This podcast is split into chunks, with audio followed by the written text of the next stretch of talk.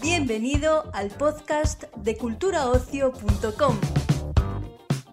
En esta nueva edición del podcast de Cultura Ocio tenemos el placer de acoger una entrevista con los actores de la película Sayen. Este reciente estreno de la plataforma Amazon Prime Video cuenta una historia ambientada en el corazón de los salvajes bosques de la Araucanía, donde una joven mapuche, conocida como Sayen, busca vengarse de quienes asesinaron a su familia intentando apropiarse de sus tierras para la explotación minera. Para hablarnos de este film chileno dirigido por el estadounidense Alexander Witt, contamos con los actores Aaron Piper, Enrique Arce y Roberto García Ruiz, quienes han charlado con nuestro compañero Israel Arias para esta entrega de Cultura Ocio. Eh, muchas gracias por vuestro tiempo, lo primero. Y para empezar me gustaría comenzar hablando de- del rodaje en el, en el sur de Chile, en la región de la Araucanía. Araucanía. Aru- Araucanía, que lo mira, lo tenía apuntado y no me salía incluso. Porque es una, una pasada los paisajes, los, eh, la fotografía, el, el- el marco es incomparable. Que, ¿Cómo fue rodar allí? La verdad que, que espectacular, porque yo que no conocía Chile, em, entonces irme allí al sur, yo no tenía ni idea de esos paisajes, de esos lagos, de esos volcanes, esos árboles así enormes.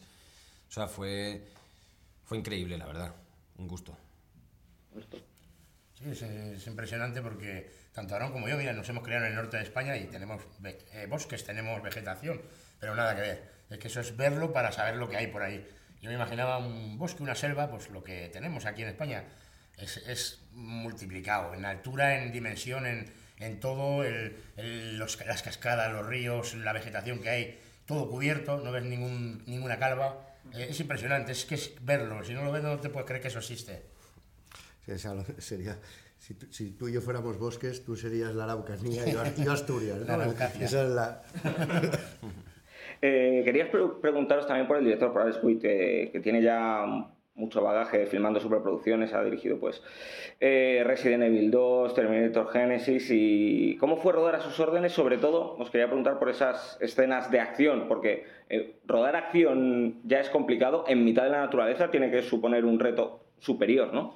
Sí, pero él tenía la visión muy clara, muy, muy clara. Entonces tú, tú también te dejabas guiar por él y tenía exactamente claro dónde rodar, qué plano, cómo rodarlo. eh, cogía él la cámara, se ponía él de, de DOP.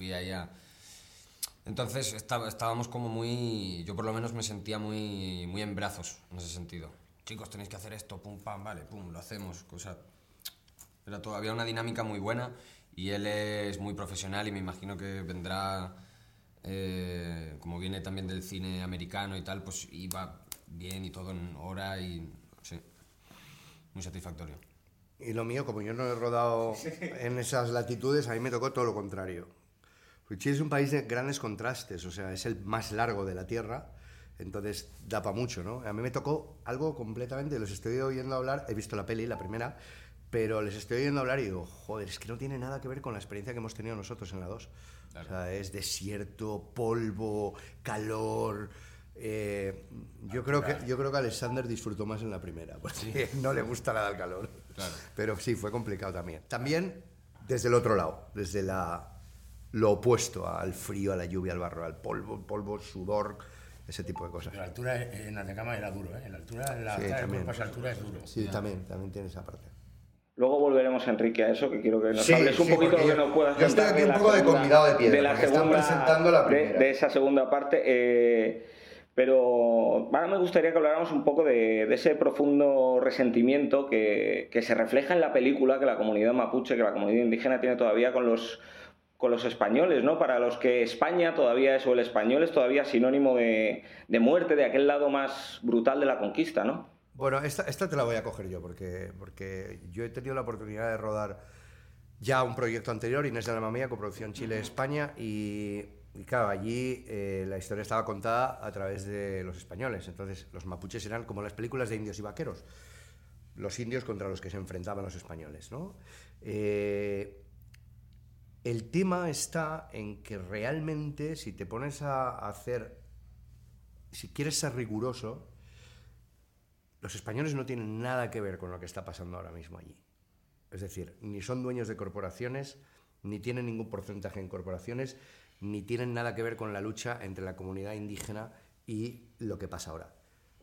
Son corporaciones norteamericanas. ¿Qué pasa con las corporaciones? ¿Qué pasa con el problema? O sea, ¿qué pasa? ¿Por qué han llamado a los españoles? Porque no podían tener americanos. Porque les suponía un sobrecosto y aparte porque no podíamos hablar la misma, porque ellos no podían hablar la misma lengua. Es la única razón por la que los actores que nosotros representamos no han sido hechos por tres actores americanos, porque ellos en un principio sí valoraron eso. Pero el rigor eh, aquí lo único, que es, lo único por lo que sí que nos podemos coger es que sí que existe ese resentimiento.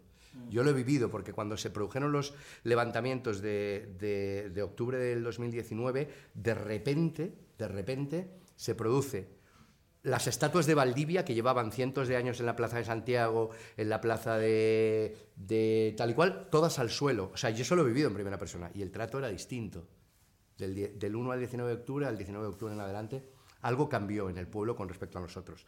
Pero en este caso no tenemos nada que ver con las empresas norteamericanas que, que están expoliando ese terreno. ¿no? Lo digo por hacer también un poco de... No, no, sí, sí, yo me, refer, me refería a eso, a lo que dice la abuela, que no se refiere tanto a la empresa, sino a cómo ella ve a, a los... A los es a que son dos cosas distintas. Los españoles de ahora son los, los, españoles de antes son los americanos de ahora. Sí, sí. Esa es la, por eso te digo que no es que se vuelva a repetir la historia con los españoles, no. Han elegido a los españoles para contar esta ficción que se puede parecer a la, al expolio anterior de hace 500 años, pero por una cuestión de que tenemos que entendernos a la hora de rodar.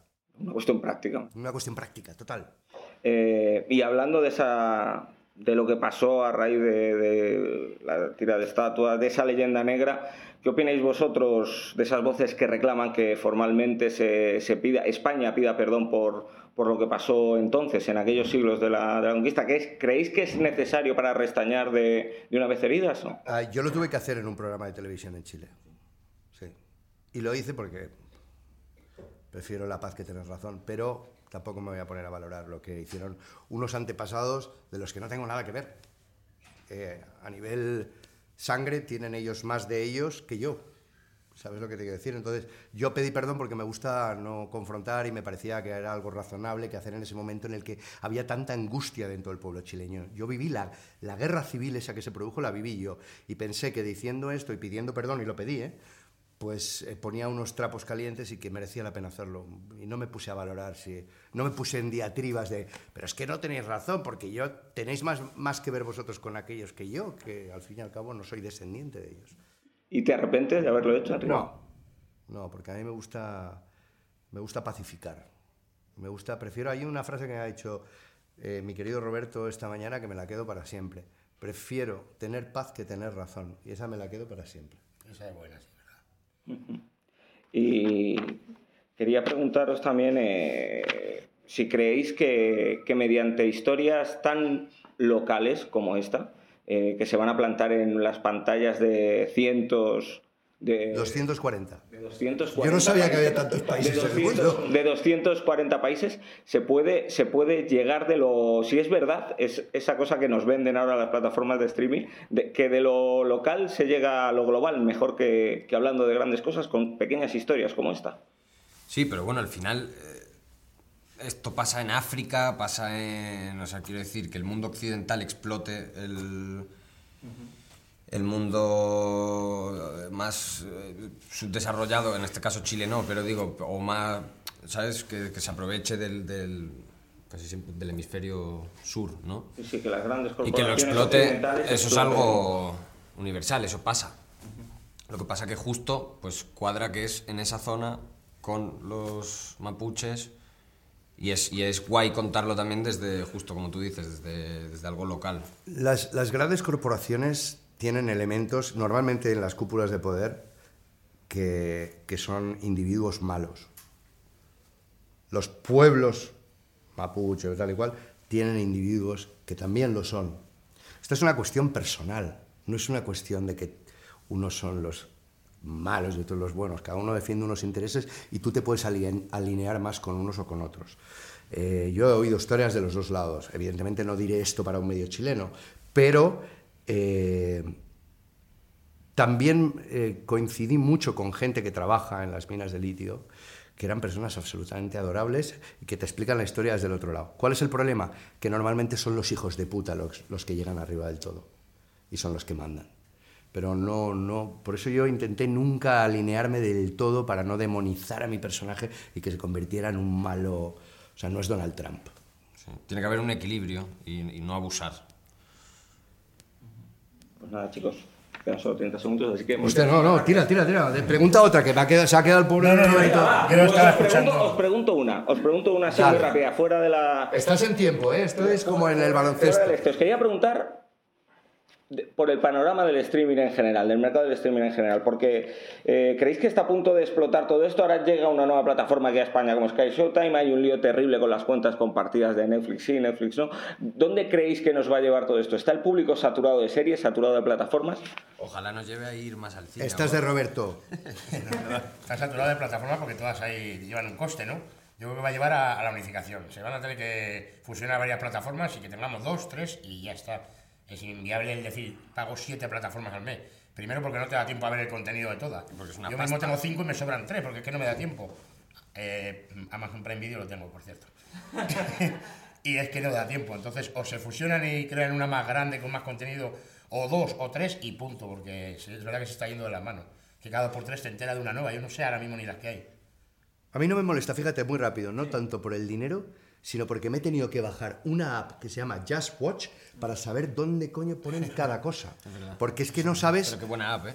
Sí, sí, o sea, dices, a ver, te hablan súper bien de una serie y dices, ya, pero ¿dónde?